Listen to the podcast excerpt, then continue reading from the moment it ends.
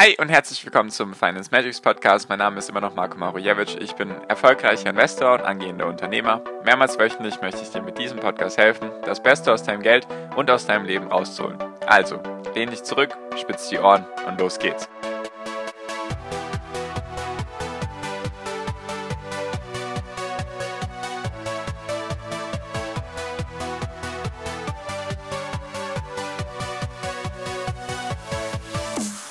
Hi und herzlich willkommen zum Finance Magics Podcast. Wir sind heute bei Folge 261 und heute möchte ich mal mit dir über chinesische ADRs reden und über das eventuelle Delisting von chinesischen Unternehmen an den US-Börsen und genau, also noch ein paar Sachen zu chinesischen Unternehmen.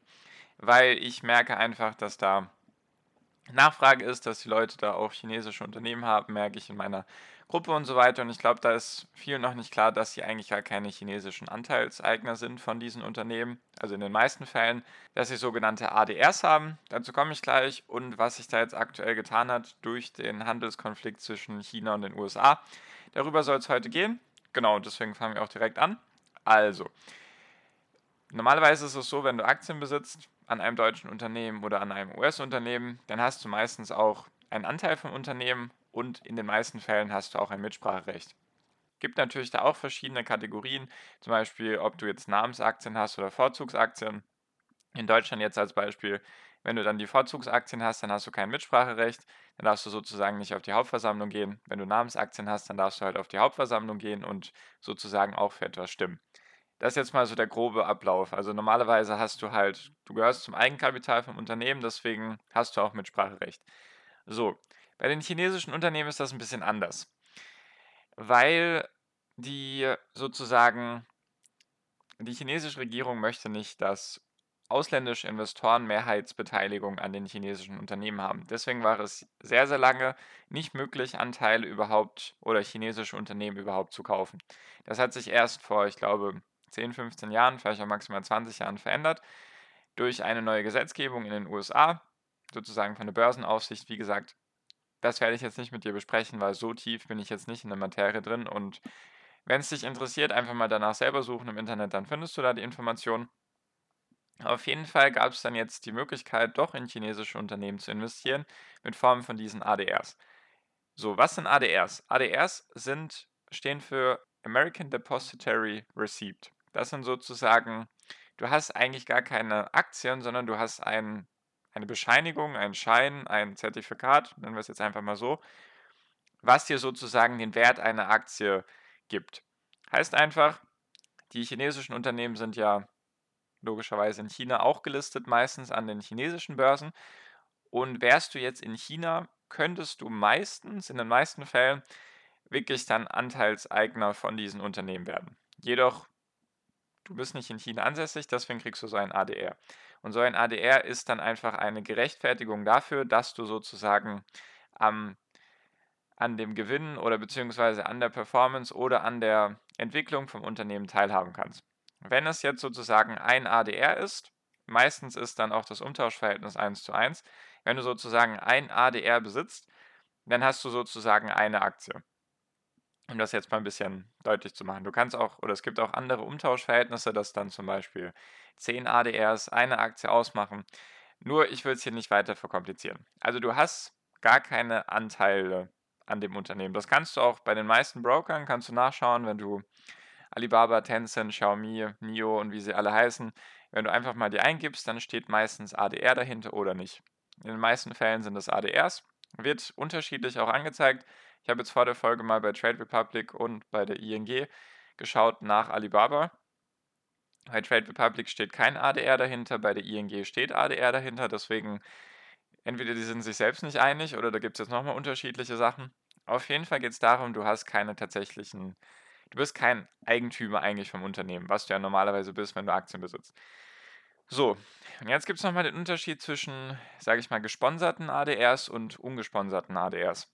Da geht es einfach darum, normalerweise ist es so, die Unternehmen möchten halt das Geld aus den USA oder von mir aus auch von Europa haben und deswegen machen sie solche ADRs überhaupt. Also sozusagen, sie sponsern das alles in jetzt mal im übertragenen Sinne.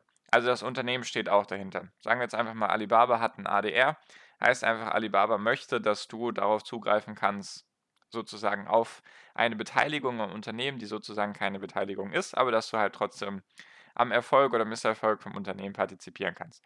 So, jetzt ist es so, dass es eigentlich der normale Standard oder die meisten sind auch solche gesponserten ADRs, da ist sozusagen das Unternehmen dahinter und sagen wir mal, es ist alles in Ordnung, um es jetzt mal ein bisschen so auszudrücken. Und bei den ungesponserten ADRs, da steht das Unternehmen nicht dahinter. Jetzt fragst du dich vielleicht, wie das denn funktionieren kann. Da liegt es einfach daran, da das verwalten ja immer Banken. Also wenn du jetzt zum Beispiel einen Alibaba ADR in Deutschland kaufst, dann verwaltet entweder die, der Broker, bei dem du dann bist, oder eine größere Instanz, eben in Deutschland oder dann vielleicht sogar wirklich Verwahrstelle in den USA. Kommt ganz drauf an, ist immer unterschiedlich bei den Unternehmen. Und dann verwaltet das die Bank, ist sozusagen die Verwahrstelle und das Unternehmen steht dahinter und ja, steht sozusagen dahinter. Genau. Jetzt bei den ungesponserten ADRs ist es dann so, das Unternehmen steht nicht dahinter. Da macht sozusagen eine Bank, eine Depotbank oder eben eine größere Instanz, die nicht das Unternehmen selbst ist, macht sozusagen, kreiert diese ADRs von sich aus, ohne dass das Unternehmen dahinter steckt. Liegt einfach daran, wenn da Nachfrage ist. Zum Beispiel bei Tencent ist es so, das sind zum Beispiel ungesponserte ADRs, die, da steht sozusagen das Unternehmen nicht dahinter, also die, ich will jetzt nicht sagen, das Unternehmen, wenn das Unternehmen dahinter steht, springt es sozusagen ein, wenn irgendwelche Probleme da sind. Nur so könnte man es vielleicht in etwa vergleichen.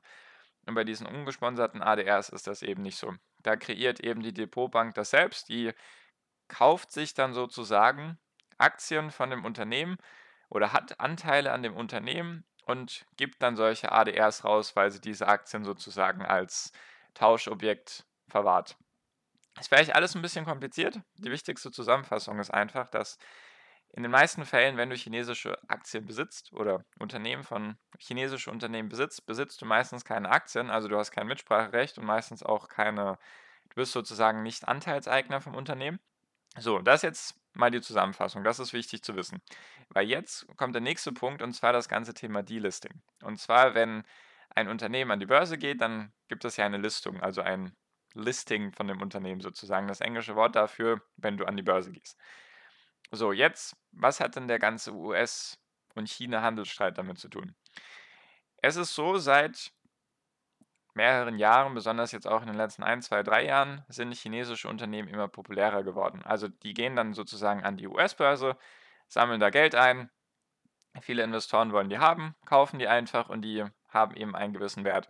Ich glaube, alle chinesischen Unternehmen an US-Börsen sind sozusagen schon 2 Billionen Dollar wert, was ein riesiger Wert ist. Jetzt ist da jedoch das Problem dahinter, dass die chinesischen Unternehmen sich nicht so tief in die Bücher schauen lassen wie eben alle anderen Unternehmen, die an den US-Börsen gelistet sind. Liegt einfach daran, dass die chinesische Regierung das nicht möchte, dass da US-Wirtschaftsprüfer ganz tief in die Bücher einsteigen dürfen. Und da ist jetzt ein Problem entstanden, weil das eben den US-Börsen ein Dorn im Auge ist und auch den Republikanern und einfach allgemein den Politikern und Donald Trump natürlich auch. Und da gab es jetzt einen neuen Gesetzentwurf, der jetzt durch den Senat und durch den Kongress schon durch ist. Da fehlt jetzt eigentlich nur noch die Unterschrift von Donald Trump. Und wenn das passieren sollte, dann könnte es sein, dass in drei Jahren die Unternehmen sozusagen von der Börse müssen, beziehungsweise dass ein Delisting stattfindet. Also sozusagen eine Verbannung von den US-Börsen. So, das hat jetzt ein paar Gründe. Drei Jahre ist einfach die Zeit, die jetzt die SEC, also die Börsenaufsichtsbehörde in den USA, den chinesischen Unternehmen zur Verfügung stellt, damit dann eben doch noch sozusagen das Schlimmste abgewendet werden kann und die Unternehmen nicht von der Börse genommen werden. Das sind jetzt diese drei Jahre. Jedoch wehrt sich da bisher die chinesische Regierung dagegen und die, die chinesischen Unternehmen können dagegen nichts machen, weil sie sozusagen unter der, also sozusagen unter der Aufsicht von, den, von der chinesischen Regierung stehen. Deswegen können die dann nicht irgendwas alleine starten. Und deswegen könnte es halt sein, dass die dann in drei Jahren von der Börse genommen werden. Einfach weil sie ihre Bücher nicht auflegen dürfen, selbst wenn sie es wollten, oder beziehungsweise die Bücher nicht so angeschaut werden dürfen von den US-Aufsichtsbehörden, wie es eben bei den anderen Unternehmen der Fall ist.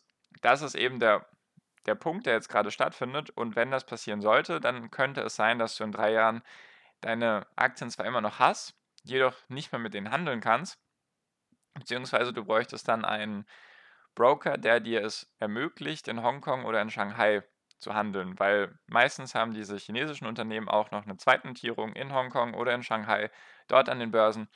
Und dann müsstest du in der Lage sein, mit deinem Broker dort zu handeln, weil dann könntest du die Aktien weiterhin sozusagen kaufen und verkaufen oder beziehungsweise halten.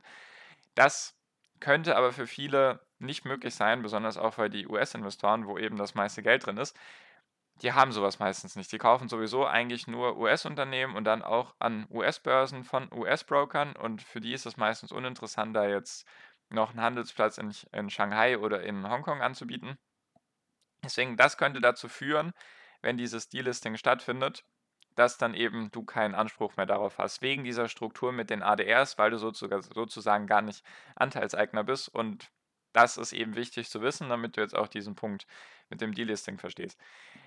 Viele sehen da vielleicht was Positives darin, dass, oder beziehungsweise es könnte auch positiv sein für die chinesischen Börsen, sozusagen, nur ist das für mich eher uninteressant. Ich denke auch für dich, weil mich es jetzt wenig interessiert, ob dann die chinesischen Unternehmen dann nur an die China nur an die China-Börsen kommen, weil ich möchte ja investieren können in diese Unternehmen und das könnte eben langfristig dazu führen, dass die Aktienkurse eben nicht mehr steigen können, beziehungsweise jetzt auch gefallen sind, seitdem diese Entscheidung rausgekommen ist, oder beziehungsweise schon bevor die Entscheidung überhaupt rausgekommen ist, sind diese Aktien schon gefallen. Was einfach da, daran liegt, wenn du langfristig investiert bist und du hast von mir aus irgendwelche Gewinne gemacht in der Zeit und du kannst in drei Jahren eventuell nicht mehr darauf zugreifen, dann macht das vielleicht Sinn, oder haben sich viele gedacht, so, ich verkaufe dir jetzt sicher sozusagen meine Gewinne, solange ich sie noch handeln kann, weil ich mir ziemlich sicher bin, dass die chinesische Regierung da eben nicht einknicken wird, sondern die arbeiten eher daran, sozusagen so viele chinesische Unternehmen wie möglich zurückzubringen an die Börsen, die sie jetzt sozusagen kreieren. Sie haben da jetzt auch einen neuen Index oder einen neuen Börsenplatz gestartet, der heißt abgekürzt STAR, also S-T-A-R, was einfach die Bestrebung ist, die Nasdaq-Börse, die größte Börse für junge Technologie-Startups oder junge Technologieunternehmen der Welt ist, die eben zu kopieren. Und deswegen bin ich mir ziemlich sicher, dass es da keinen sozusagen keinen Kompromiss geben wird, dass auf einmal die chinesische Regierung nachgibt, dass die US-Aufsichtsbehörden sich tiefer die Bücher anschauen dürfen. Deswegen für mich weiterhin uninteressant, in chinesische Unternehmen zu investieren, einfach weil ich hatte ganz kurz ein chinesisches Unternehmen, also ein chinesisches ADR sozusagen, dann kam diese Nachricht raus, hat mich nicht mehr wirklich ruhig schlafen lassen, deswegen sind die dann auch relativ schnell wieder aus meinem Depot rausgeflogen. War auch nur ein ganz kleiner Prozentzahl oder Prozentsatz an meinem Depot. Nur, genau, das wollte ich dir einfach mal mitteilen. Erstens das mit den ADRs, damit du da weißt, wie genau das stattfindet. Wie gesagt, einfach selber nachschauen im Internet, falls du da tiefergründig noch was dazu wissen willst, wie das entstanden ist und was das alles heißt für dich. Und auch mit dem Delisting eben sehr wichtig zu wissen, dass du da eine höhere Gewalt hast, die da sich vielleicht einmischt mit der chinesischen Regierung oder halt dieses, dass du dann in drei Jahren vielleicht gar nicht mehr auf die Aktien zugreifen kannst. Genau, einfach nur, weil die Popularität von China-Investments immer weiter zunimmt, weil der Markt auch mega interessant ist. Jedoch, wenn die Politik da im Weg steht und du dann vielleicht irgendwann gar nicht mehr auf deine Aktien zugreifen kannst, weil du keine Möglichkeit hast, in Hongkong oder in Shanghai zu handeln, dann wird es halt irgendwie schwierig, dann die Aktien loszubekommen, weil du sie dann gar nicht mehr verkaufen kannst oder beziehungsweise auch kaufen kannst. Genau. Informier dich da am besten mal darüber. Schau mal, vielleicht hast du ein paar Unternehmen, die ADRs sind oder aus China kommen, die dann von dem Delisting vielleicht negativ betroffen sind.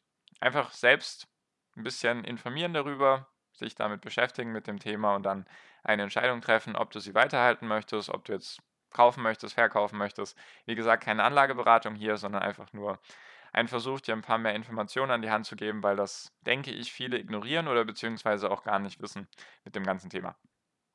Wenn du weiterhin dazu Fragen hast oder dich mit anderen zu dem Thema austauschen magst oder zu anderen Aktienthemen oder Finanzthemen, sehr gerne den ersten Link in der Podcast-Beschreibung anklicken. Dann kommst du in meine WhatsApp-Gruppe. Wir sind fast 200 Menschen dort, deswegen da wird dir auf jeden Fall geholfen. Und genau, danke dir für deine Aufmerksamkeit bis hierhin.